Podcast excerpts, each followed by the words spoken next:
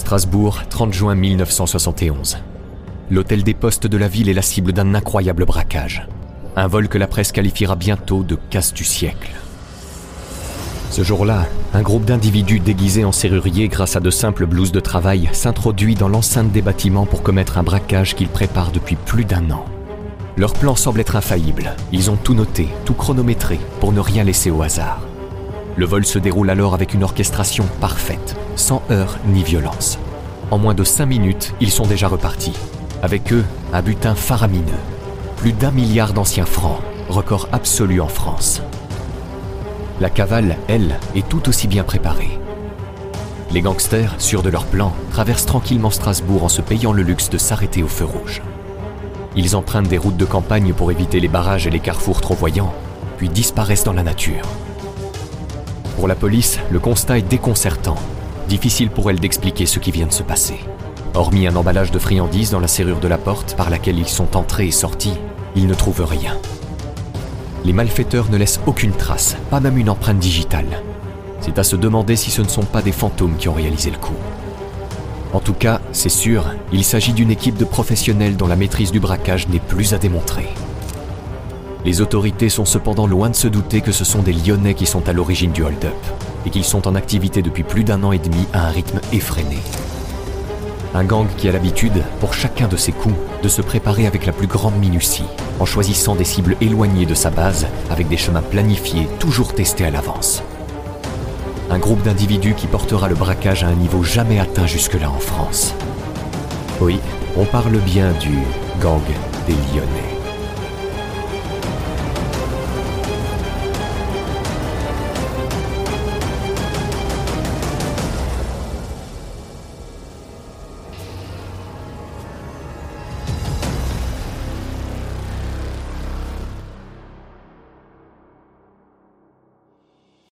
Une poignée d'hommes déterminés réussit le casse du siècle. Hold-up de plus d'un milliard d'anciens francs.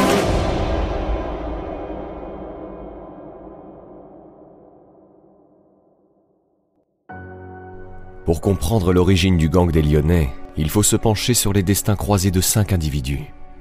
Jean Auger, dit Petit Jeannot, Joanny Chavel, dit Gros Jeannot ou Le Gros, Pierre Pourrat, alias le Docteur, Nicolas Caclamanos, dit Nick le Grec, et Edmond Vidal, surnommé Momon le Ferrailleur.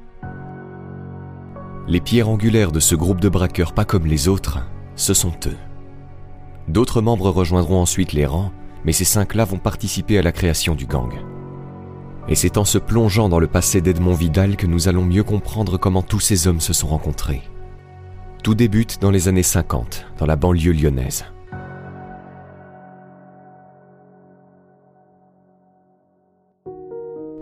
Là-bas, le jeune Edmond Vidal, très rapidement surnommé Momon, mène une vie précaire. Heureusement, pour oublier cette triste réalité, il peut compter sur l'amour de sa famille et celle de la communauté gitane à laquelle il appartient. Il dira Ma mère tentait de nous présenter les choses de manière ludique, même si nous savions, au fond, que nous étions parmi les plus pauvres de la société. À l'école, Momon Vidal ne se sent pas à sa place. Il ne s'y plaît pas et se fait même insulter par certains de ses camarades en raison de ses origines. Momon se souvient. Les insultes ont fusé. Sale gitan, plein de poux, tu. Je n'avais pas encore dix ans et cette agressivité soudaine m'a surpris. Je n'en comprenais pas la raison. Je n'avais plus envie de retourner à l'école. Je me sentais seul, au milieu d'élèves désireux de se payer le gitan. Pour Momon, fini donc l'école. L'hostilité de ses camarades ainsi qu'une certaine envie de liberté le convainquent de ne plus retourner en classe. Sa famille est ensuite expulsée de son logement quand il a 11 ans. Elle emménage à Gerland dans des habitations toujours aussi miséreuses. Il se rappelle À 12 ans, j'ai commencé à aller récupérer de la ferraille, car ma mère n'arrivait plus à nous habiller, faute d'argent. Plus tard, en 1960, les Vidal sont à nouveau rejetés par la ville. Cette fois-ci, on les évacue dans une cité d'urgence de l'abbé Pierre, à Dessines, une petite ville de la banlieue lyonnaise où se côtoient gitans, arméniens, grecs, italiens et arabes. C'est là-bas qu'Edmond Vidal rencontrera ses meilleurs amis. Dans ses mémoires, il se souvient Très vite, nous avons formé une bande. Parmi eux se trouvaient ceux qui allaient devenir, plus tard, mes complices dans le gang des Lyonnais. Pierre Zacharian, dit Pipo, Jean-Pierre Mardirossian, Georges Manoukian, dit Chahine. Zakarian, Mardi-Rossian et Manoukian, eux, se sont rencontrés sur les bancs de l'école. D'origine arménienne, ils vivent également avec leur famille à Dessine. Naturellement, les enfants d'origine arménienne rencontrent ceux de la communauté gitane, et c'est ainsi que Momon Vidal sympathise avec eux. Ensemble, ils forment une bande dans les années 60 et commencent à participer à des bagarres, quartier contre quartier, des combats de rue extrêmement violents. Il leur arrive aussi de passer du temps dans les cafés de Dessine. L'un d'entre eux est tenu par Michel Silmetzoglou, surnommé le Grec en raison de ses origines. À ne pas confondre avec Nick le Grec, cité précédemment, et qui sera présenté plus tard dans l'histoire.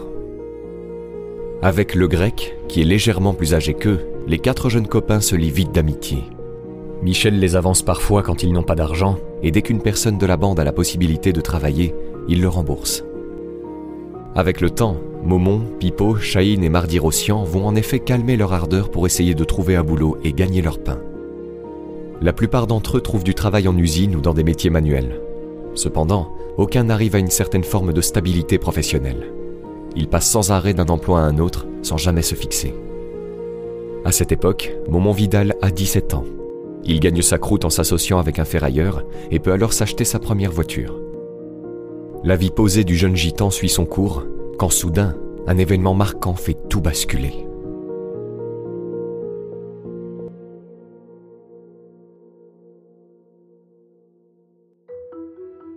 Il est 6 heures du matin quand Momon, Pipo Zakarian et d'autres amis reviennent d'une virée nocturne. Ils sont dans la voiture de Momon lorsqu'ils s'arrêtent devant une épicerie fraîchement livrée. Le magasin étant encore fermé à ce moment-là, Momon décide alors avec ses amis de voler un cajot de cerises et quelques fruits. Le jeune homme pense s'en tirer facilement, sauf que les choses vont prendre une toute autre tournure. Lors du vol, un homme a en effet réussi à relever le numéro d'immatriculation de la voiture depuis sa fenêtre. Résultat, des policiers débarquent chez les Vidal le lendemain. Momon se souvient de la scène ce jour-là. Après la perquisition, tu vas nous suivre M'engueule un flic. Lui et son collègue foncent alors vers les placards, jettent à terre le linge soigneusement plié par ma mère. Ils vident tout, ils dérangent tout. Quand ils ont entièrement dévasté notre taudis, ils me passent les menottes. Ma mère s'accroche à mon bras en me criant Laissez-le Laissez-le Il est si jeune Il a volé, il doit payer Je vais payer, je vais payer propose-t-elle en tirant quelques billets de la poche de son tablier. Irrités, les flics poussent alors violemment ma mère qui tombe à terre. La voiture démarre et, par la vitre arrière, je ne peux détacher mes yeux du spectacle de désolation qui s'offre à moi. Ma mère pleure au beau milieu de son linge épars. En silence, je pleure aussi, de peine et de peur.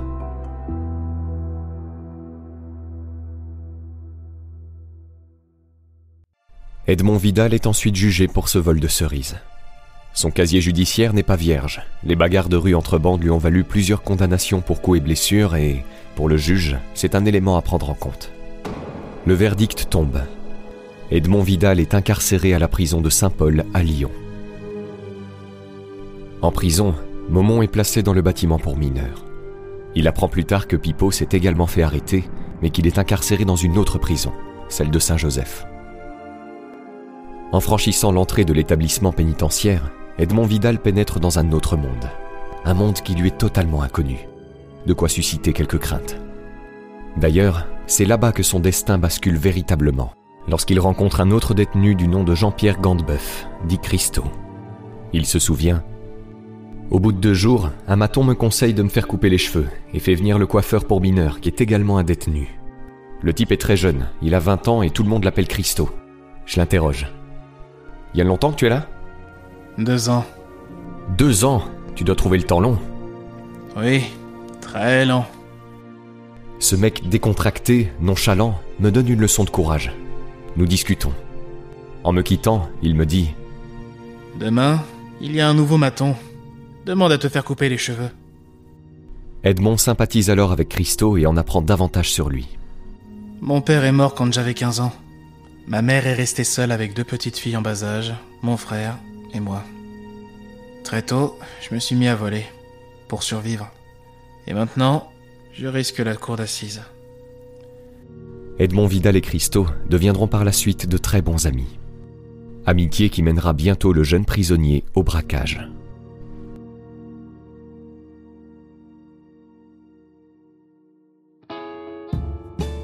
Après 48 jours de détention préventive et une peine d'un mois de prison ferme, Momon est libre. Cette fois-ci, il est déterminé à mener une vie sérieuse. Malheureusement pour lui, la justice en décidera autrement. Un sursis de 15 jours pour ses condamnations passées pour coups et blessures tombe, ce qui le ramène à la casse-prison après seulement quelques mois de liberté. À sa sortie, Christo vient lui rendre visite. Il semble être à sec vu les vêtements usés qu'il porte. Lors de leur rencontre, il prévient Momon qu'il sera absent quelque temps, mais que le moment venu, il lui fera une proposition. Deux mois passent, puis Momon revoit Christo chiquement habillé à bord d'une Peugeot 404 toute neuve. Bah dis donc, les affaires tournent Ouais, ça va. Je travaille avec mon ami Patty. On fait des casses. Je lui ai proposé que tu viennes avec nous.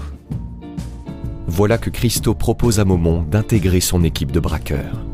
Pour Momon, le choix est difficile à faire. Il réfléchit quelques minutes, puis donne sa réponse. C'est ok.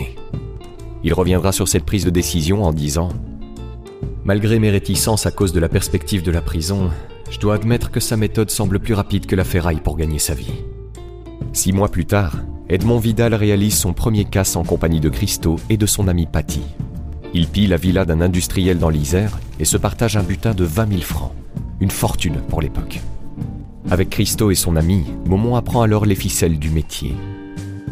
Les trois jeunes réalisent ensuite un autre coup, le coffre-fort d'une usine cette fois-ci. Mais pas de chance pour eux, d'autres cambrioleurs étaient passés quelques jours auparavant. Cet échec va les pousser à changer leur stratégie. Fini les coffres forts, les malfaiteurs privilégient maintenant l'attaque à la personne. Une approche consistant à arracher les mallettes des convoyeurs lors des transferts de fonds. Une stratégie qui s'avérera payante, puisqu'ils utiliseront cette technique lors d'un hold-up qui se soldera par un impressionnant butin, près de 90 000 francs. L'affaire, reprise dans la presse, ne sera jamais résolue par la police. Mais ensuite, rebelote, les démêlés avec la justice recommencent.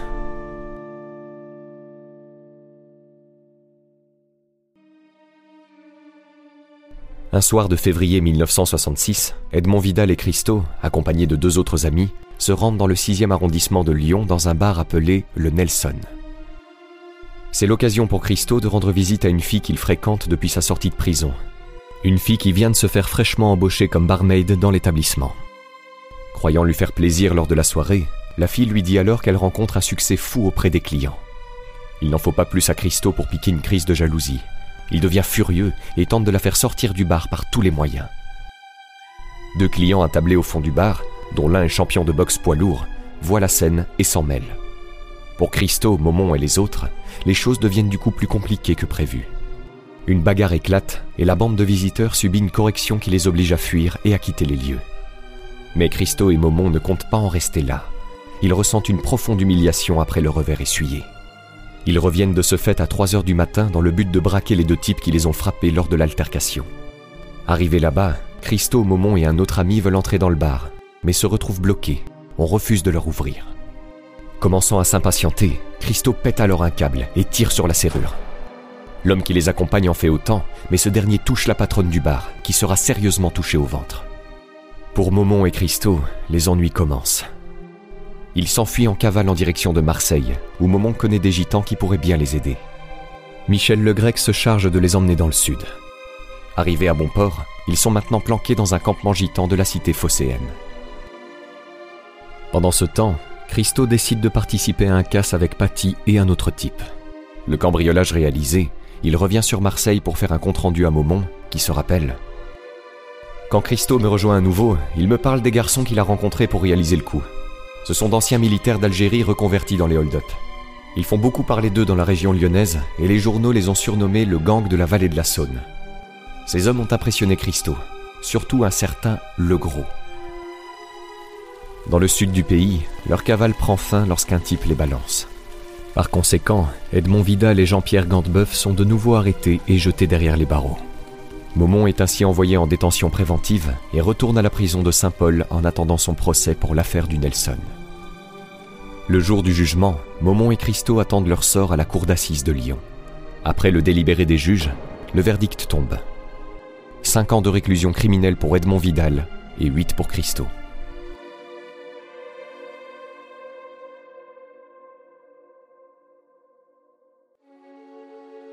Lors de ce séjour carcéral, Momon est transféré à la prison de Mulhouse. Sous les verrous, le jeune homme, alors au début de la vingtaine, gamberge et se dit bien décidé à se ranger une fois sorti.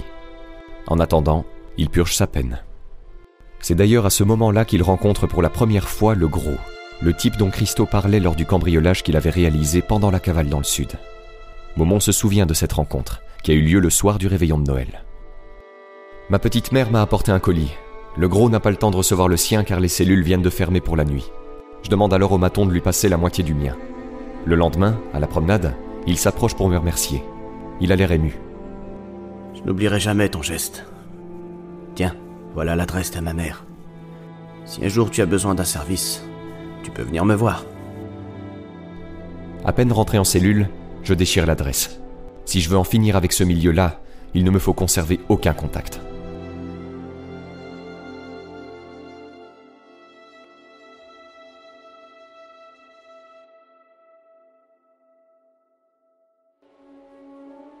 L'incarcération d'Edmond Vidal prend fin le 30 décembre 1969. Le jeune homme obtient une semi-liberté de six mois avant la liberté conditionnelle. Durant cette période, il travaille comme manœuvre, puis entame une formation d'électricien. Pour lui, cette formation est importante. Son avenir dépend entièrement de celle-ci. Mais son médiocre salaire lui fait prendre conscience que ce sera plus difficile que prévu. Du coup, il espère trouver une solution à Lyon. Qui sait, peut-être qu'il trouvera de l'aide là-bas. Il va alors descendre voir sa famille et ses copains d'enfance, puis il retourne à Mulhouse et navigue de boulot en boulot. Des emplois qui lui permettent seulement de boucler les fins de mois, ce qui le déprime terriblement. C'est décidé, il va reprendre les braquages.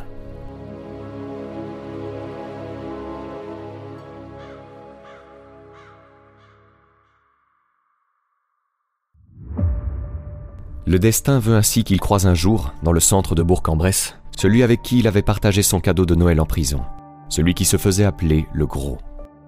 Momon discute autour d'un café avec lui et prend ses nouvelles. Il se souvient. Je suis épaté par ce mec. Il respire l'intelligence. Chacune de ses paroles me semble réfléchie. Le gros, c'est Johanny Chavel. Johanny Chavel, que l'on surnomme aussi Gros Jeannot, est issu d'une famille de paysans originaires de Villefranche-sur-Saône. Il n'a que 20 ans lorsqu'il part faire la guerre d'Algérie.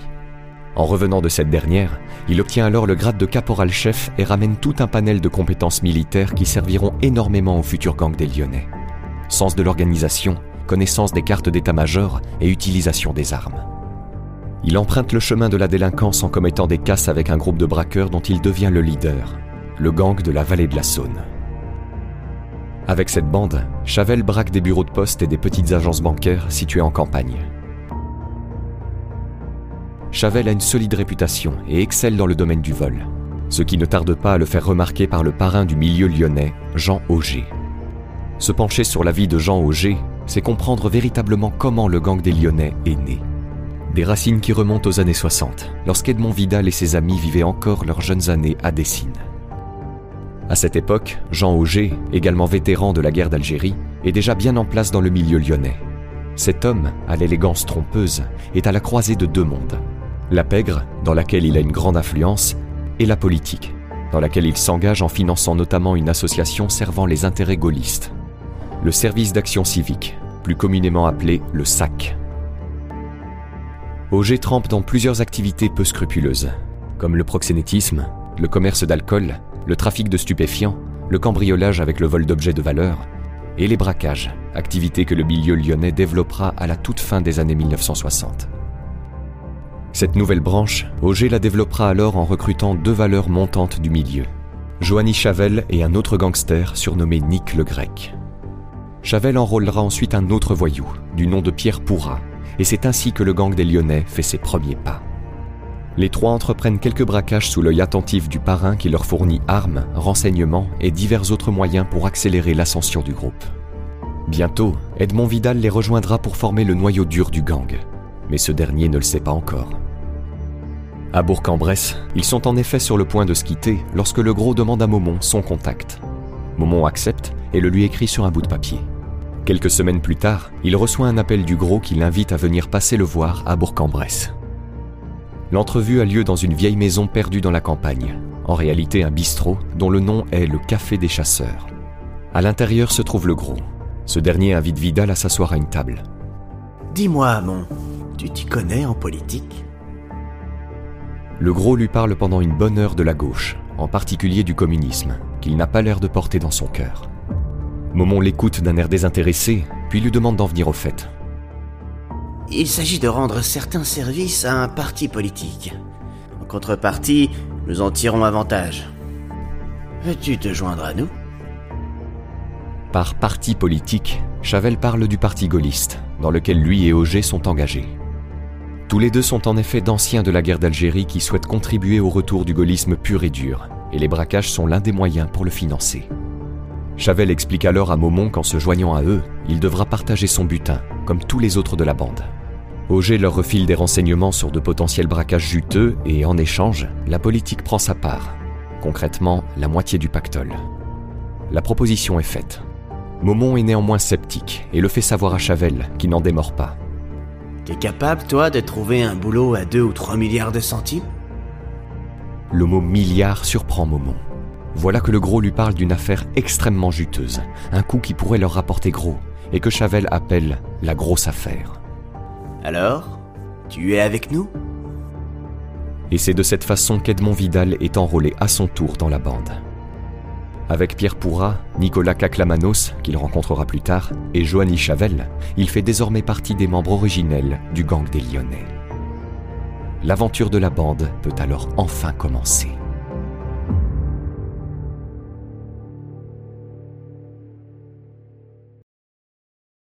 Une poignée d'hommes déterminés réussit le casse du siècle hold-up de plus d'un milliard d'anciens francs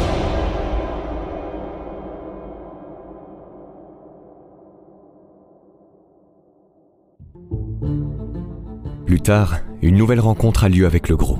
Cette fois-ci, Momon a rendez-vous dans une petite auberge discrète située en bord de Saône. En pénétrant à l'intérieur, il voit le gros au comptoir en compagnie de deux autres types. Je vous présente Momon. Mon, je te présente Raoul et voilà Patrick. Patrick, c'est une fausse identité. Il s'agit en réalité de Pierre Pourra, mais Momon Vidal ne connaîtra son véritable nom que bien après. En rencontrant Pourra, Momon est impressionné. Tout comme Chavel, il dégage une sorte d'aura qu'il ne peut expliquer. Momon dira Là, devant ces deux hommes, je sens nettement l'aura qui les entoure, une forme de supériorité naturelle faite d'aisance et d'assurance. Il s'agit des plus grandes pointures du banditisme qu'il m'a été donné de rencontrer à ce moment-là. Il possède tous les atouts qui font les meilleurs truands. Un mode de vie où la discrétion est la règle, le courage d'agir, l'envergure pour résister à un interrogatoire musclé, une capacité d'investissement suffisante pour consacrer sans faiblir des jours et des jours à la préparation d'une affaire jusqu'à ce qu'elle soit parfaitement au point. Ces deux hommes vont devenir mes maîtres en matière d'attaque à main armée. Le courage d'agir et la capacité de résister aux interrogatoires musclés, c'est ce qui définissait parfaitement Johnny Chavel. Lui qui avait été repéré à l'époque par Roger en raison de ses aptitudes à résister aux interrogatoires corsés, possède un goût particulièrement prononcé pour l'action. Il est celui qui mettra en place les méthodes commando au sein du gang pour faire du braquage une action parfaitement calibrée. Quant à la discrétion, c'était Pierre Pourra tout cracher. À vrai dire, Pourra était le membre des Lyonnais le plus énigmatique, un type solitaire qui se livrait rarement et qui savait se faire discret pour passer sous le radar des autorités. En témoigne ce que diront plus tard les enquêteurs. D'un caractère renfermé, nous ignorons tous des événements qui, durant cette période, le façonneront pour en faire l'homme qu'il va devenir. Pierre Pourra, alias Patrick, ou le docteur, en raison de sa prestance et de sa façon de calculer les choses, n'a pas eu une enfance des plus faciles. Il est né de père inconnu et est abandonné par sa mère dès son plus jeune âge. Il est alors élevé par l'assistance publique et, vers l'âge de 12 ans, il est placé dans une famille de paysans où il travaille durement. Pourra, qui a une propension précoce au vol, fait ensuite de la prison. C'est à sa sortie qu'il rencontre Joanny Chavel, un premier contact qui annoncera par la suite les prémices du gang des Lyonnais. Lorsqu'Edmond Vidal rencontre pour la première fois Pourra dans l'auberge, il l'apprécie d'emblée, le début d'une longue amitié.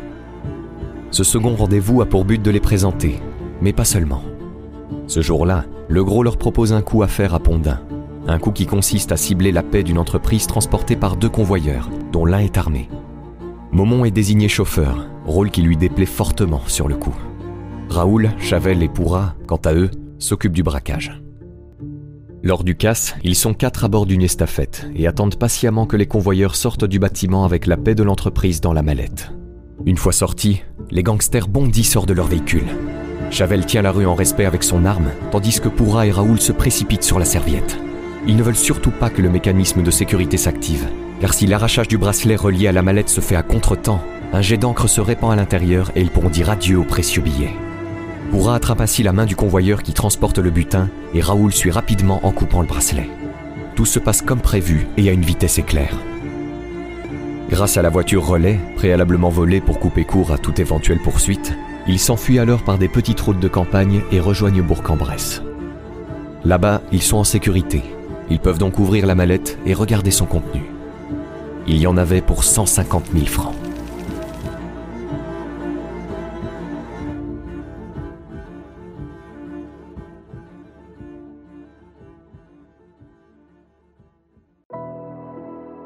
Quelques jours après, le gros propose un nouveau coup à Momon.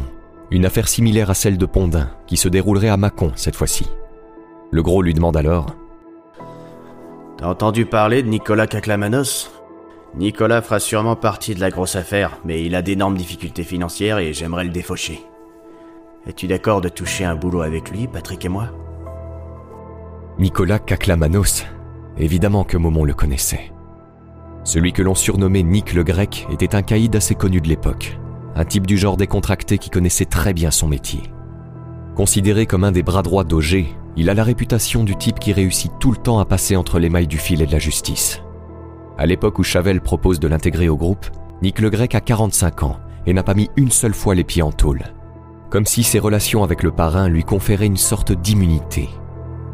À la fin des années 60, un gangster qui l'a côtoyé dira de lui On savait qu'on pouvait compter sur lui, c'était un mec sûr. En même temps, il avait toujours besoin d'argent. Pour le casse de Mâcon, Nick le Grec occupe ainsi le rôle de chauffeur, ce qui arrange Momon, qui peut enfin prendre part à l'action. Le braquage réussi, ils en enchaînent d'autres durant l'année 1970, avec un mode opératoire qu'ils perfectionneront petit à petit et qui fera leur force. D'abord, il y a les repérages, lors desquels les gangsters doivent toujours se vêtir de manière discrète. Utiliser des vêtements de sorte à se fondre dans la masse et de préférence changer de tenue d'un jour à l'autre. Ensuite, la préparation, une étape qui consiste à étudier soigneusement les chemins de repli, à noter toutes les routes secondaires pour contourner les grandes villes et les gendarmeries, et à mettre à disposition une ou plusieurs voitures relais, la plupart du temps volées et toujours d'une marque différente de celle de l'attaque. Et enfin, le braquage en lui-même, pour lequel sont utilisés maquillage, postiches, perruques, fausses barbes et moustaches pour se grimer au maximum.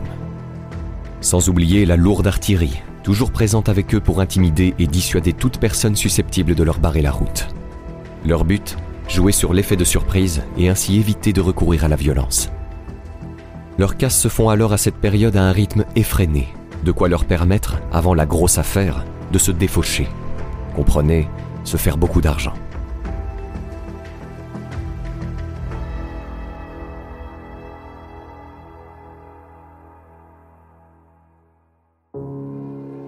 La grosse affaire, il en sera d'ailleurs question lorsque Momon et le reste de la bande seront conviés dans la villa d'Auger pour en discuter.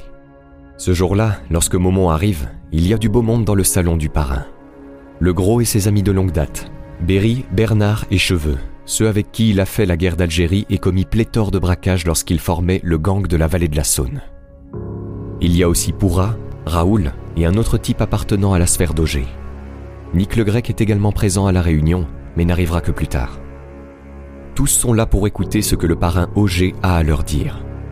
Après le repas, ce dernier s'exprime enfin sur la fameuse grosse affaire dont il est question depuis que Momon a rejoint la bande. Les gars, vous savez tous pourquoi vous êtes là et plus ou moins de quoi il s'agit. Avant qu'on boive le champagne, je tiens à mettre les points sur les i. Je n'entrerai pas dans les détails tout de suite et je ne prononcerai pas le nom de la ville où se déroulera l'opération. Je vais exposer les choses en gros. Comme ça, celui qui ne sera pas d'accord pourra partir la tête haute. Il aura la franchise pour lui et personne ne lui en voudra. Voilà, il s'agit de braquer 4 poulets armés de mitraillettes et 5 employés. Il y a 20 ou 30 millions de francs à prendre. Moitié pour ceux qui font le coup, moitié pour nous. Moi, je ne participe pas. Voilà quelles sont les principales conventions. Je vous demande de réfléchir avant de dire oui. Le gros donne sa réponse en premier. Pour moi, y a aucun problème. Pourra prend ensuite la parole. Moi, je peux pas donner mon accord sur une affaire avant de l'avoir vue. Il me faut le temps de juger. Et si j'estime qu'elle est faisable, alors je dis oui. Sinon, je pars en silence. Nick le Grec, lui, fait rire tout le monde au moment d'intervenir. Moi, j'ai tellement besoin de fraîche que j'attaquerai à tank. Momon, Raoul, Berry, Bernard, Cheveux et l'autre homme du cercle d'Auger donnent aussi leur accord. Auger l'a dit, c'est Joanie Chavel qui sera en charge de monter l'affaire. Une affaire dont on apprend plus de détails lorsque le parrain poursuit. Pour revenir à l'affaire, il s'agit de la poste de Strasbourg. Reste à voir quand. Moi, je penche pour une fin de trimestre, car c'est à ce moment-là qu'il y a la plus grosse somme. D'autre part, au cas où cela tournerait mal et en raison de l'importance de cette affaire, vous devez vous entraîner au tir au pistolet. Nous avons un endroit pour ça. Le gros vous y conduira. Voilà du coup quelle était la grosse affaire. Restait plus qu'à préparer cet incroyable coup.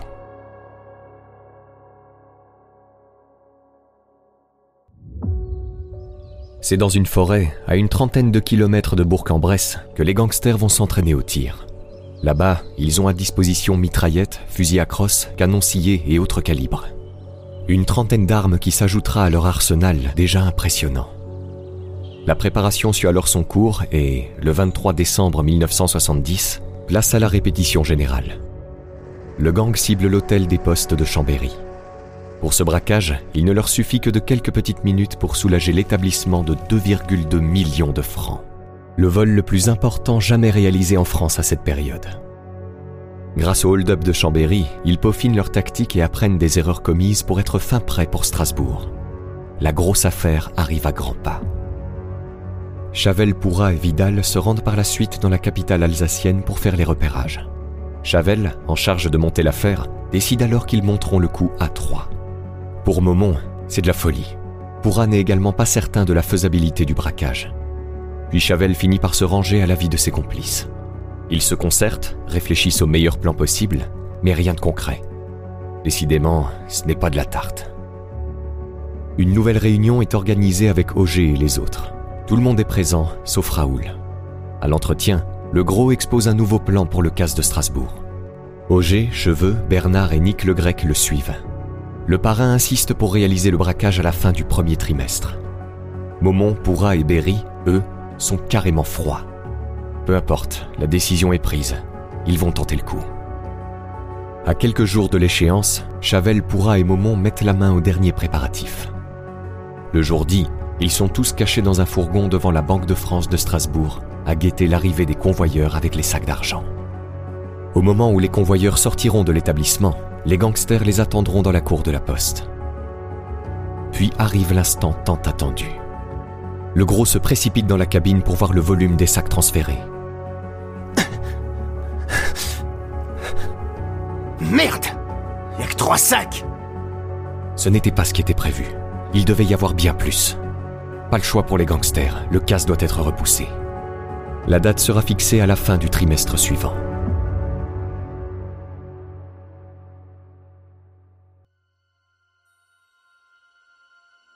Pendant ce laps de temps, le gang commet quelques petits larcins afin de continuer à se perfectionner avant la grande échéance.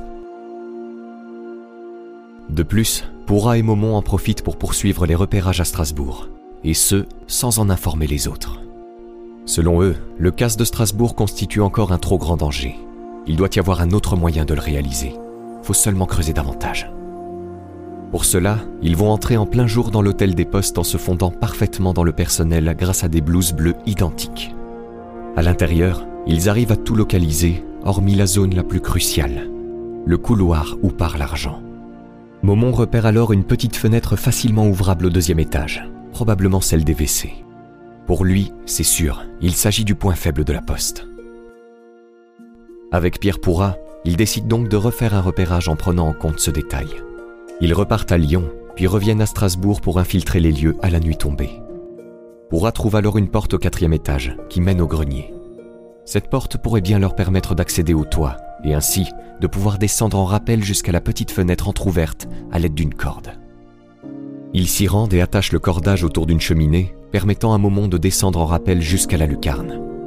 Pourra l'assiste en donnant du mot à la corde. Ça y est, Momon arrive enfin à pénétrer par la fenêtre. Il avait vu juste, il s'agissait bien des toilettes. Une fois à l'intérieur, il ouvre à Pourra au rez-de-chaussée. Les deux hommes inspectent les lieux lorsqu'ils tombent sur une porte condamnée qui donne sur la rue. Ça semble presque trop simple. Désormais, l'idée est de changer la serrure afin que le gang puisse entrer et sortir à sa guise. De retour à Lyon, ils font un point avec le gros, qui leur fait part de son ressenti. Il faut pas changer la serrure. Même si cette porte est condamnée, une vérification faite par hasard attirerait l'attention. Nous allons acheter le même verrou. Je vais en retirer les piliers de façon que n'importe quelle clé puisse l'ouvrir.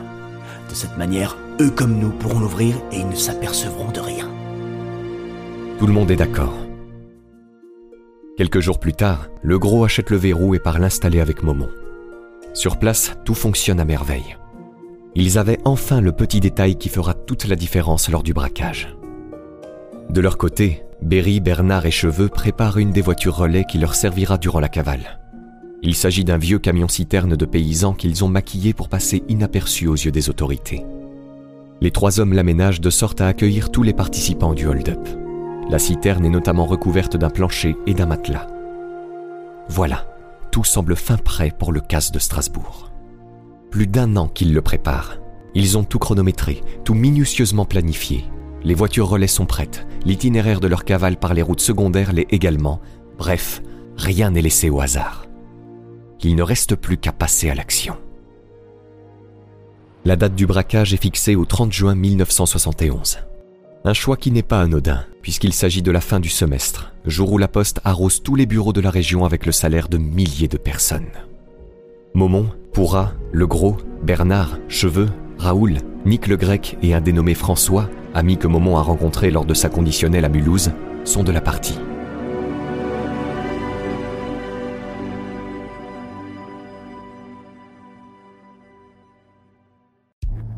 Jour de braquage, 8h55. Nick le Grec conduit une estafette Renault dans laquelle se trouvent tous ses complices. Arrivé près de la porte de la poste, par laquelle les gangsters doivent entrer, il se gare. Il est le seul à descendre et va se poster à l'angle de la rue, de façon à voir arriver le convoi qui transporte l'argent dans la cour. Pour les sept autres présents dans l'estafette, l'attente est longue. 9h03, Nick revient vers eux, ce qui veut dire que les convoyeurs sont enfin entrés dans la cour de la poste. Pour les quatre qui doivent réaliser le braquage, c'est le signal. Momon, Pourra, Cheveux et Bernard, déguisés en serruriers grâce à de simples blouses de travail, se dirigent tranquillement vers la porte dont ils possèdent désormais les clés. Momon regarde sa montre. Il est encore trop tôt. Ils avaient calculé que les flics escortant les postiers repartiraient deux ou trois minutes après leur arrivée. Il fait signe à Pourra de ralentir. 9h05, Pourra ouvre la porte. Ils entrent tous les quatre, pendant que les autres, qui ne doivent sortir qu'en cas de problème, attendent dans le fourgon. Nick le Grec, lui, se gare carrément devant la porte de sortie. Momon et ses acolytes empruntent ainsi un premier couloir, puis un deuxième. Sur leur chemin, ils croisent une trentaine de trieurs de courrier, ce qui effraie Cheveux, qui ne le sent pas. Momon lui ordonne de garder son calme. Ils marchent deux par deux, histoire de ne pas attirer l'attention. Momon est avec Pourra et Cheveux avec Bernard. Au fond du deuxième couloir se trouvent les postiers. Ces derniers sont en train de serrer la main aux policiers, qui sont armés. Comme le craignait Momon, ils sont arrivés trop tôt. Pas le choix, ils doivent revenir sur leurs pas. Une fois que les postiers referment la porte et que les flics s'en vont, ils reprennent leur direction initiale. Ils croisent alors les postiers qui poussent le chariot contenant les sacs d'argent. D'abord, Momon et Pourra, puis Cheveux et Bernard. Les postiers s'éloignent en riant et ne prêtent aucune attention aux gangsters. Étant à présent dans leur dos, Momon et ses acolytes choisissent ce moment pour passer à l'action. Poussez-vous Aussi surprenant que cela puisse paraître, les postiers croient une plaisanterie et se mettent à sourire. Sourires qui seront très vite effacés lorsqu'ils verront de plus près les armes pointées sur eux. L'un d'eux se met à courir en direction des trieurs, tandis qu'un autre se met à crier, ce qui alerte les bureaux qui donnent sur le couloir. Des coups de crosse commencent ainsi à partir pour calmer les postiers réfractaires. Tout se passe si vite que les trieurs, présents à côté, n'ont même pas le temps de se rendre compte du braquage. Cheveux et Bernard s'empressent déjà de pousser le chariot vers le point d'extraction. Pourra et Momon les couvrent avec leur arme de poing, puis l'argent change de main et disparaît. Arrivés à la porte où ils sont entrés, ils chargent les sacs dans l'estafette et s'enfuient. Tout est plié en moins de 5 minutes. Et pas avec n'importe quel butin. Plus d'un milliard d'anciens francs, soit 11,6 millions de francs, un record national. Lors de la fuite, Momon Vidal se souvient. Je regarde par-dessus mon épaule si on nous suit. Même pas. Décidément, c'est une des affaires les plus tranquilles que j'ai jamais touchées. Nous nous arrêtons même au feu rouge et respectons le code de la route. 9h30, l'alarme résonne dans l'hôtel des postes fraîchement dévalisé. La police quadrille immédiatement la ville et les gendarmes dressent des barrages. Mais les gangsters sont déjà loin. Ils ont paisiblement quitté la capitale alsacienne pour se diriger à une quinzaine de kilomètres au sud de Strasbourg, près d'un plan d'eau de Plopsheim, où se trouvent deux de leurs voitures relais. L'une d'elles possède carrément un gyrophare d'ambulance pour ne pas attirer l'attention. Après avoir embarqué dans les voitures relais, les malfaiteurs se dirigent alors en direction des Vosges. Mais avant d'attaquer les Vosges, ils montent dans leur second véhicule relais, le camion citerne. Ils rejoignent Saint-Dié avec, puis repartent dans deux autres voitures relais où se trouvent des jerrycans remplis d'essence pour éviter les arrêts aux stations-service. Leur cavale se poursuit, toujours par des routes de campagne tracées à l'avance, quand soudain, ils entendent à la radio les nouvelles relatant leur braquage. Le journaliste indique qu'il s'agit du plus gros braquage jamais réalisé en France, un vol bientôt qualifié de hold-up du siècle par la presse.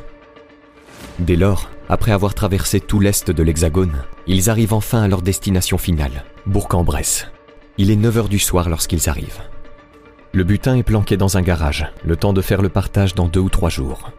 Comme convenu, la moitié du magot est donnée à Auger et son parti politique, et le reste est partagé entre les membres de la bande. Ce que Momon trouve injuste. Il enrage à l'idée de laisser la moitié à des politiques pour lesquels il n'a aucune estime. Dans le gang des Lyonnais, c'est le début de la fracture entre l'ancienne et la nouvelle génération. Bientôt, les amis de Dessine vont entrer à leur tour dans la danse. Avant le hold-up de Strasbourg, Momon était justement passé voir ses copains d'enfance dans la banlieue lyonnaise et disait alors En tournant dans le quartier, j'apprends que Jean-Pierre et Chahine, en compagnie de deux autres mecs, se sont mis au braquage.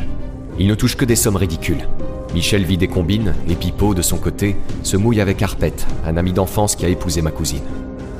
Je sens que mes amis me donnent des appels du pied pour que nous nous associons. Il est encore trop tôt.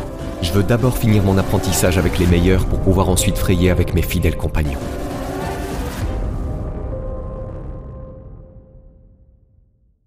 Une poignée d'hommes déterminés réussit le casse du siècle. Hold-up de plus d'un milliard d'anciens francs.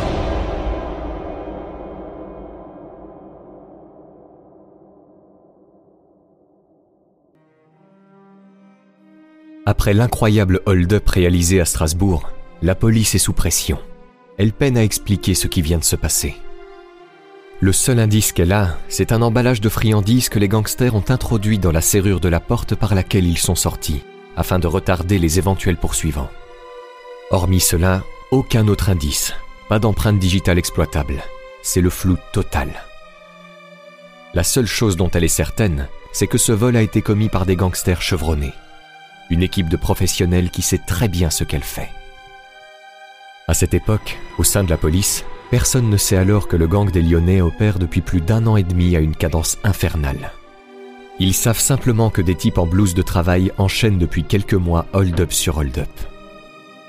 Pour elle, il est temps de commencer à se pencher sérieusement sur le sujet. L'enquête les mène près du plan d'eau de Plopsheim. Là-bas, ils retrouvent l'estafette du hold-up, vide et abandonnée. Seule une pièce de 1 centime est restée sur place. La fourgonnette dispose aussi de fausses plaques d'immatriculation. Puis, à Strasbourg, les policiers retrouvent trois autres fourgonnettes volées, de même marque, à trois endroits distants. Sûrement des voitures relais mises à disposition en cas de problème. D'après la police, au moins six véhicules ont été volés pour ce braquage et ce plusieurs mois à l'avance. À côté, on essaye également de recueillir des témoignages afin d'obtenir d'autres indices, mais rien de concluant. Des portraits robots sont réalisés sans grand succès. Certains diront avoir vu un homme avec une abondante chevelure blonde, d'autres mentionneront un individu avec une moustache et un nez proéminent. On aurait dit le carnaval dans les témoignages. Dos au mur, les enquêteurs proposent 100 000 francs à toute personne pouvant donner un indice solide. Par la suite, les enquêteurs comprennent comment les malfrats sont entrés aussi facilement dans l'hôtel des postes et identifient la porte condamnée par laquelle ils sont passés. Un commissaire dira En prime, ils avaient même comparé et essayé les clés en discutant avec les postiers. Les gangsters, eux, savourent leur réussite après le casse. Chaque participant reçoit une part suffisamment élevée du butin pour se permettre de se ranger pour de bon. Certains vont acheter des voitures et d'autres investir dans l'immobilier. Les mois passent, puis les casses reprennent. Les gangsters ont décidé qu'ils frapperaient les recettes du carrefour de Vénissieux, en région lyonnaise. Pour ce coup, Momon demande alors un service au gros. Il veut embarquer trois de ses amis d'enfance Pipo Zacharian, Michel Le Grec et Christo. Le gros est d'accord, plus qu'à préparer le braquage. 5 février 1972, jour du braquage. Ils sont sept prêts à réaliser le coup. Momon, Le Gros, Nick, Berry, Pipo, Christo et Michel Le Grec.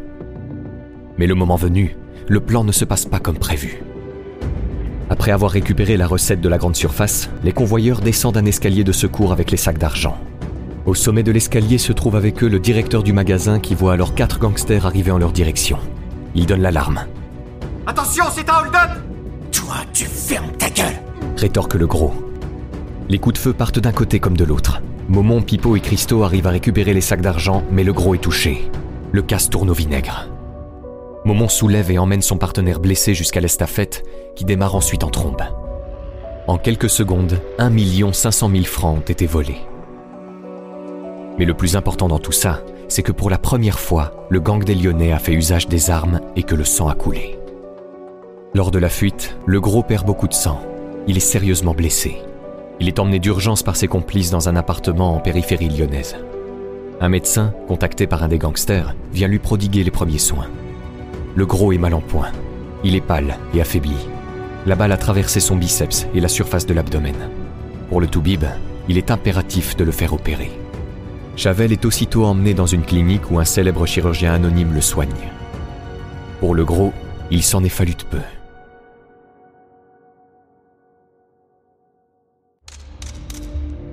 Ce braquage raté change cependant la donne, car jusqu'ici, les enquêteurs ne soupçonnaient pas un gang lyonnais à l'œuvre. Le casse de Vénitieux focalise dès lors l'attention des autorités. D'autres indices sont ainsi collectés et l'enquête avance. Trois jours plus tard, une instruction judiciaire est ouverte contre X pour vol qualifié par le juge François Renaud, un nom dont on n'a pas fini d'entendre parler.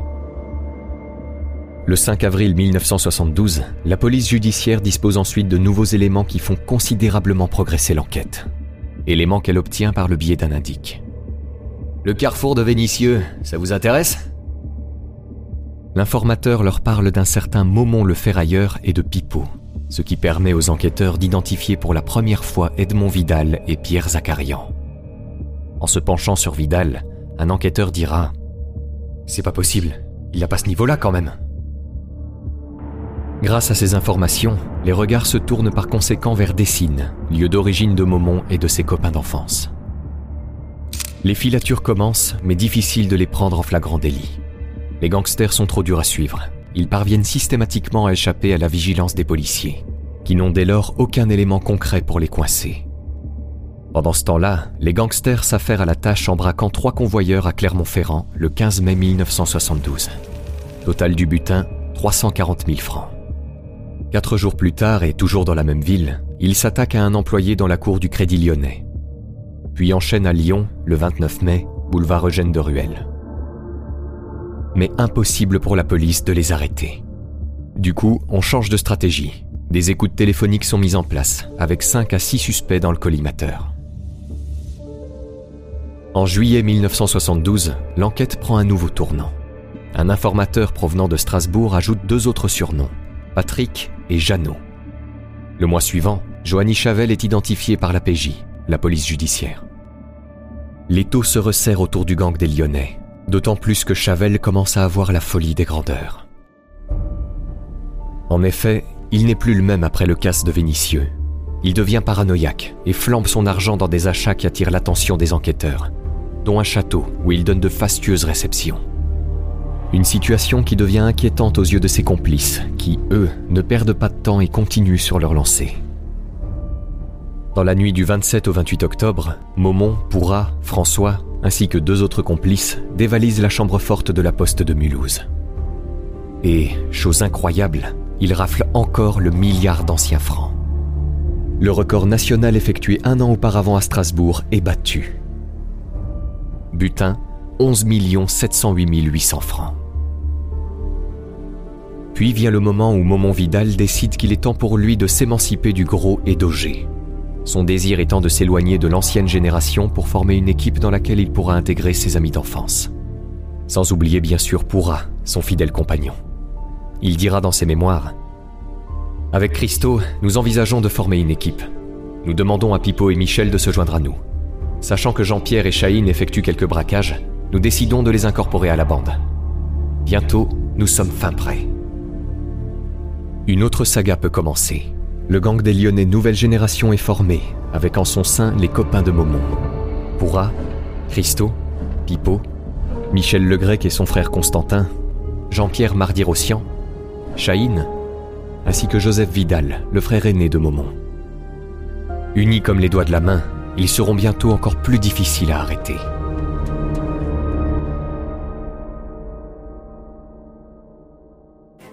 Au cours de l'année 1973, Momon et sa nouvelle bande montent ainsi leur propre coup, en ciblant les grandes surfaces et les paix d'usines, si possible en dehors de la région lyonnaise. Momon se souvient Les braquages se déroulent parfaitement bien, et je me rends compte que la bande que nous formons est encore meilleure que celle du gros. D'abord, l'entente est meilleure. Christo, Pipo et Chahine constituent des éléments précieux. Jean-Pierre est un bon chauffeur et un bon braqueur. Michel est bon aussi, mais un peu moins rapide avec son gros cul, et nous ne nous privons pas de le lui rappeler. Néanmoins, il s'affirme comme le plus sage d'entre nous. Jean-Pierre s'occupe de l'entretien des voitures et des armes avec Christo. Ils aiment ça, moi pas. Bref, chacun sa spécialité. Les choses vont donc bon train pour le gang des Lyonnais nouvelle génération. Concentré sur les braquages, Momon s'éloigne alors de plus en plus du gros et de sa bande. Cependant, eux ne les oublient pas. Le gros, dont le comportement a changé, commence en effet à devenir une menace pour Momon. Lors d'une rencontre à Genève, il lui dira Tu sais, Momon, j'ai un ami aux renseignements généraux. Il paraît que les condés de Lyon te soupçonnent d'avoir effectué un braquage dans une grande surface. On dit aussi qu'ils pensent à toi pour Strasbourg. En un mot, Momon, ils sont sur toi en ce moment. Mais le gros n'est pas seulement hostile vis-à-vis de Momon, il l'est aussi envers Pourra, au point où il tentera de l'assassiner. Sentant leur vie en danger et voyant qu'il n'y a plus moyen de négocier avec la partie adverse, ils décident du coup de frapper en premier. Dans leur ligne de mire, Johanny Chavel, mais pas que. Jean Auger, le parrain, est aussi dans le viseur. De mèche avec le gros, il constitue également un grand danger. Momon échappe ensuite de peu à une tentative de meurtre. Ça y est, les choses s'accélèrent. Il doit frapper en premier, et vite. Le premier coup est porté le 15 juin 1973. Comme à son habitude, Jean Auger se rend au Sporting Club de Lyon-Plage pour une partie de tennis. Il se gare sur le parking du club et descend de son véhicule. À ses côtés, une femme l'accompagne. Le couple traverse le parking quand soudain, une fourgonnette s'arrête à leur hauteur. Petit Jean est touché une première fois en pleine poitrine. Il tombe à terre, puis est criblé de balles par un autre. Fin de partie pour le parrain. Arrive ensuite le tour de Chavel. L'action se passe en octobre de la même année. Chavel est en route pour se rendre dans une planque où il entretient des armes. Il marche sur un trottoir et entend arriver un camion qui progresse jusqu'à lui. Le gros est méfiant, il se colle dos au mur. Mais il est pris par surprise lorsqu'un individu caché derrière la roue du camion surgit et ouvre le feu. La balle se loge en pleine tête de l'ancien caporal, qui passe l'arme à gauche. Son cadavre sera transporté et enterré en forêt. Personne n'a retrouvé le corps à ce jour. Toutes les menaces ont donc été supprimées. Le gang des Lyonnais peut sereinement reprendre son activité. Ok, mais jusqu'à quand?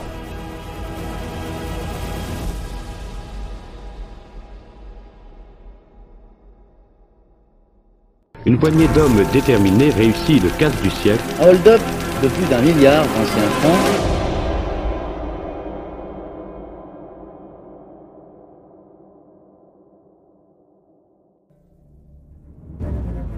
16 mai 1973. Les enquêteurs découvrent l'existence d'un autre personnage dans le groupe de braqueurs qu'ils suspectent. Pierre Pourra est identifié pour la première fois à la sortie d'un café parisien, avec à ses côtés Jean-Pierre Gandebeuf, alias Christo. L'enquête progresse. Pendant ce temps, les gangsters continuent les braquages. Le 31 octobre 1973, ils s'attaquent à une usine de teinturerie dans la commune de Tarare, à une quarantaine de minutes de Lyon. Ce jour-là, ils ciblent la paix des ouvriers, environ 270 000 francs. Le braquage ne dure que quelques minutes. Cinq jours plus tard, Momon et sa bande remettent ça à Chazelles-sur-Lyon, dans le département de la Loire. Encore une fois, le casse se déroule sans accroc. Puis un autre braquage, à Feur, à une heure de route de Lyon. Ils s'en prennent cette fois-ci à un convoi transportant plus de 300 000 francs et repartent en moins de 30 secondes. Pour les gangsters, c'est un jeu d'enfant. Les employés étant payés en liquide à l'époque, l'argent destiné à payer les ouvriers est transporté dans de simples voitures légères, et qui plus est, sans escorte. Ces dernières roulant de plus sur des routes de campagne isolées, le détournement de fonds était du coup chose aisée. La PJ, elle, enquêtera sur ces trois hold-up, mais elle ne trouvera que de maigres indices. L'enquête piétine lorsqu'un rebondissement se produit. Un indique leur file un tuyau particulièrement intéressant. D'après lui, les Lyonnais seraient en train de préparer un gros coup dans le secteur de Grenoble. Une information qui n'est pas tombée dans l'oreille d'un sourd. Très vite, les autorités s'activent en mettant en place un dispositif exceptionnel pour coincer les voyous. Plusieurs lieux sensibles sont mis sur écoute. Des policiers patrouillent à pied et d'autres se planquent dans des voitures. Certains sont postés dans un cimetière, non loin du lieu où les gangsters sont censés frapper. Il fait un froid glacial, mais pas le choix, il faut lutter. Les conditions sont tellement dures qu'un commissaire de la PJ fait un malaise dû au froid, ce qui le contraint à aller en urgence à l'hôpital. Pendant 45 jours, ils vont surveiller la zone, dans l'espoir de prendre les voyous en flagrant délit. Mais rien ne se passe. En fait, les gangsters sont à l'autre bout de la France, là où personne ne les attend, pour commettre un autre braquage. Ils sont en effet à Nantes pour s'en prendre à la recette d'un magasin Carrefour qui contient près de 940 000 francs en espèces. L'action est rapide et déterminée, leur permettant de repartir sans avoir à faire usage de la violence. Pour la PJ, c'est un véritable coup dur. Le gang des Lyonnais semble insaisissable, toujours à avoir un coup d'avance sur la police. Et les gangsters, eux, ne ralentissent pas le rythme. Au mois de janvier 1974, ils braquent à nouveau, à Angers cette fois-ci, pour un butin de 620 000 francs. Du côté des hautes autorités de l'État, le ras-le-bol commence à se faire sentir. Ce manège ne les fait plus du tout rire. Il devient impératif de mettre les bouchées doubles. Ainsi, le 20 mars 1974, une instruction pour association de malfaiteurs est ouverte. Une nouvelle stratégie judiciaire est mise en place et pendant ce temps, la police, elle, accélère. Elle va alors, comme un aveu d'impuissance, aller jusqu'à infiltrer illégalement l'appartement d'Edmond Vidal pour y placer des mouchards et fouiller les affaires du gangster. Là-bas, ils trouveront une collection de cartes Michelin et des notes qu'ils étudieront soigneusement. Dessus sont inscrits des itinéraires avec des noms de villes notés en verlan, qu'ils arrivent à décoder. Chalon, Mâcon, Dole, Le Puy, Romans, autant de villes où le gang peut potentiellement frapper. Pour la police, l'idée est de poster des équipes sur chaque point pour couper la retraite des bandits si jamais ils venaient à passer par là.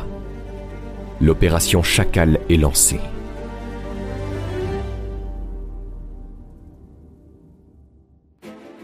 À partir du début du mois de décembre 1974, 118 fonctionnaires sont mobilisés et déployés sur 6 points géographiques précis. 18 départements sont ciblés par les autorités qui mettent le paquet pour arrêter les bandits. De multiples barrages sont installés avec des herses, des agents reçoivent l'ordre de se poster à une dizaine de kilomètres des points d'interception pour donner l'alerte, et des postes de tir sont même disposés. Bref, la police ne rigole plus. Son intention est claire. À la vue des gangsters, que l'on sait lourdement armés, ils ouvriront le feu. Le plan confidentiel Chacal semble parfait, une stratégie qui fera à coup sûr tomber le gang des Lyonnais. Et comme si ce n'était pas assez, la PJ mettra en place 600 gendarmes supplémentaires sur 200 km afin de bloquer tous les ponts où le gang est susceptible de passer. Mais les jours défilent et toujours rien en vue. Un ancien commissaire se souvient. Trois semaines à attendre, on n'a rien vu passer. Finalement, heureusement qu'ils ne sont pas passés chez nous, on aurait eu droit à un massacre. Et pour cause, les gangsters sont bien éloignés de la zone où on les attend. Ils se trouvent en fait dans le nord de la France en train de braquer deux cibles à la fois. Mais le plus incroyable, c'est que pour la première fois, ils décident de changer le plan de leur cavale. Momon, ayant eu une mauvaise intuition, décide finalement qu'ils passeront par l'autoroute. Les autorités, qui pensaient couper leur retraite grâce à l'exceptionnel dispositif mis en place, sont alors prises à revers. Les policiers essuient de nouveau un échec cuisant. Ainsi, le gang des Lyonnais a pu tranquillement retourner au bercail sans avoir eu à faire face aux forces de police, qui les attendaient pourtant de pied ferme. Ces gars-là semblent décidément inarrêtables. Enfin, jusqu'au jour où la police a décidé que c'en était assez.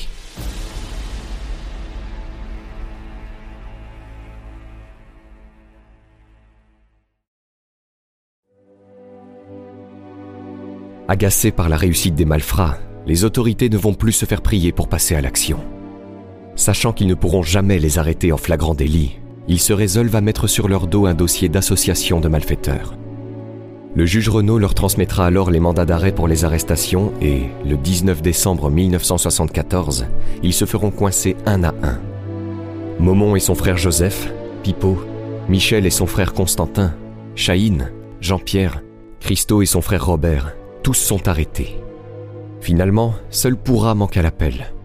Mais pas pour longtemps, puisqu'il se fait arrêter le lendemain. La police réussit enfin à mettre la main sur le gang des Lyonnais. Maintenant, encore faut-il avoir des preuves irréfutables pour les condamner à la prison, car tout ce qu'ils ont pour le moment est plutôt léger. Un constat qui va changer lorsque les enquêteurs vont tomber sur une des planques des gangsters, située rue Sainte-Marie des Terreaux à Lyon. Une planque qui s'avérera être une mine d'or pour les autorités. À l'intérieur, ils découvrent toute une panoplie d'armes à feu, de faux documents, de cagoules et surtout des liasses de billets provenant des casses réalisées dans le nord de la France le dossier s'étoffe. Dès lors, pour le juge Renault, il n'en faut pas plus pour les inculper pour association de malfaiteurs. L'heure de répondre devant la justice est arrivée. Dans l'attente du procès, les membres du gang sont répartis dans différentes prisons. Avant cela, ils avaient passé 48 heures de garde à vue. Et le moins que l'on puisse dire, c'est que les interrogatoires étaient particulièrement musclés. Jean-Pierre Mardi-Rossian dira Dès que les stores commencent à se fermer, c'est mauvais signe. Pendant 48 heures, j'ai passé un enfer. Des méthodes de torture sont employées par la police pour faire parler les détenus. Mais personne ne bronche, hormis Pipo, qui cédera mentalement après les violences subies. Il dira notamment avoir participé au braquage dans le Nord, mais ne donnera aucun nom. La pression psychologique exercée par les policiers, qui suivent les ordres du juge Renault, se fait également par le biais d'arrestations plutôt étonnantes.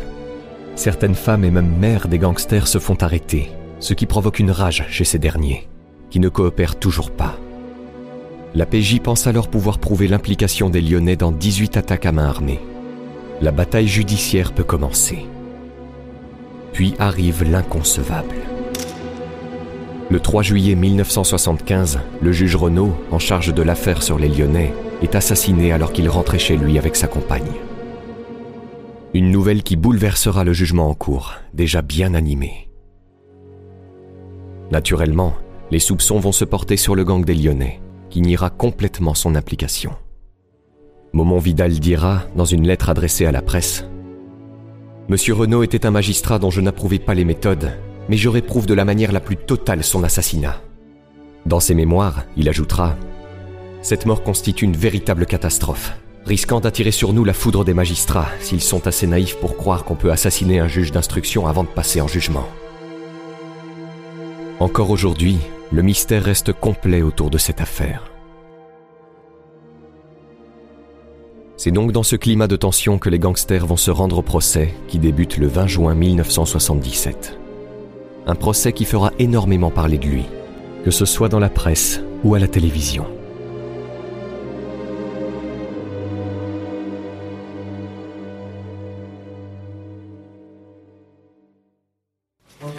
C'est un procès marathon que celui du gang des Lyonnais qui a commencé hier. La journée d'aujourd'hui est consacrée au curriculum vitae des accusés et à la déposition d'un psychiatre. Puis pendant quatre jours, ce sera l'interrogatoire à propos de la principale inculpation, l'association de malfaiteurs. Il avait fallu une opération policière d'envergure exceptionnelle pour démanteler le gang des Lyonnais, mais aujourd'hui encore, Johanny Chavel, l'un des chefs de la bande, est toujours en cavale. Un autre cerveau du gang, Patrick Pourra, dit le vieux ou aussi le docteur, s'est évadé de la prison de Valence. Enfin, Edmond Vidal, dit Montmont, a échoué dans sa tentative d'évasion de la prison Saint-Paul de Lyon, malgré la complicité d'un gardien qui vient d'être condamné à 4 ans de prison.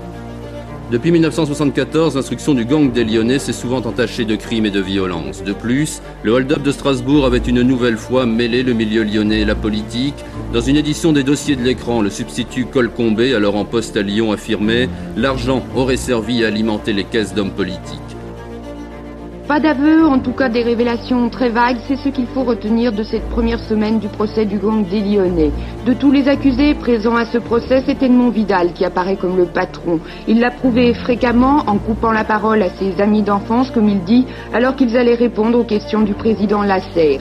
Durant cette semaine aussi, le système de défense des accusés est apparu clairement. Il rejette la faute sur les absents tels que Auger et Digue. Le principal chef d'accusation retenu contre Vidal et ses comparses est association de malfaiteurs. Une formule qui semble choquer la susceptibilité des prévenus et pour cause, elle leur coûterait 20 ans de réclusion criminelle. Pour sa part, Vidal n'a cessé d'invoquer des activités parapolitiques, une révélation qui n'en est pas une puisqu'il ne veut donner aucun détail, aucun nom, en invoquant la sécurité de son fils.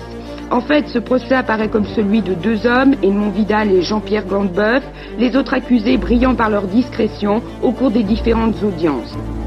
C'est sous un double chef d'accusation que comparaissait aujourd'hui Pierre Pourrat, 53 ans. Premièrement, association de malfaiteurs. Deuxièmement, complicité de vol qualifié dans un seul hold-up, celui de la Société Générale de Chazelle dans la Loire. L'homme qui comparaissait aujourd'hui a perdu 20 kilos. Depuis deux ans, il est en QHS, quartier de haute sécurité. Il est mince, porte la moustache, arbore de petites lunettes de presbyte, on le prendrait volontiers pour un fonctionnaire en fin de carrière. Seul le regard reste enfoncé et perçant.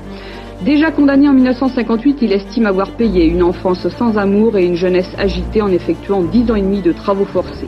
Cet homme fut le seul à avoir échappé au coup de filet du 19 décembre 1974 qui permit de mettre la main sur Momon Vidal et ses complices. Cette rafle fut possible après l'information ouverte par le juge Renault pour association de malfaiteurs. Cerveau du gang, Pierre Pourra s'en défend. Lorsqu'il fut confondu d'avoir possédé sur lui une des sept clés de planque du gang, son système de défense fut le suivant. Voyons, si j'étais le cerveau, je n'aurais pas commis d'erreur. Réponse du président, et si par hasard vous n'étiez pas le cerveau Le 18 septembre 84, Georges Manoukian, ancien lieutenant de Vidal, est abattu à Villeurbanne.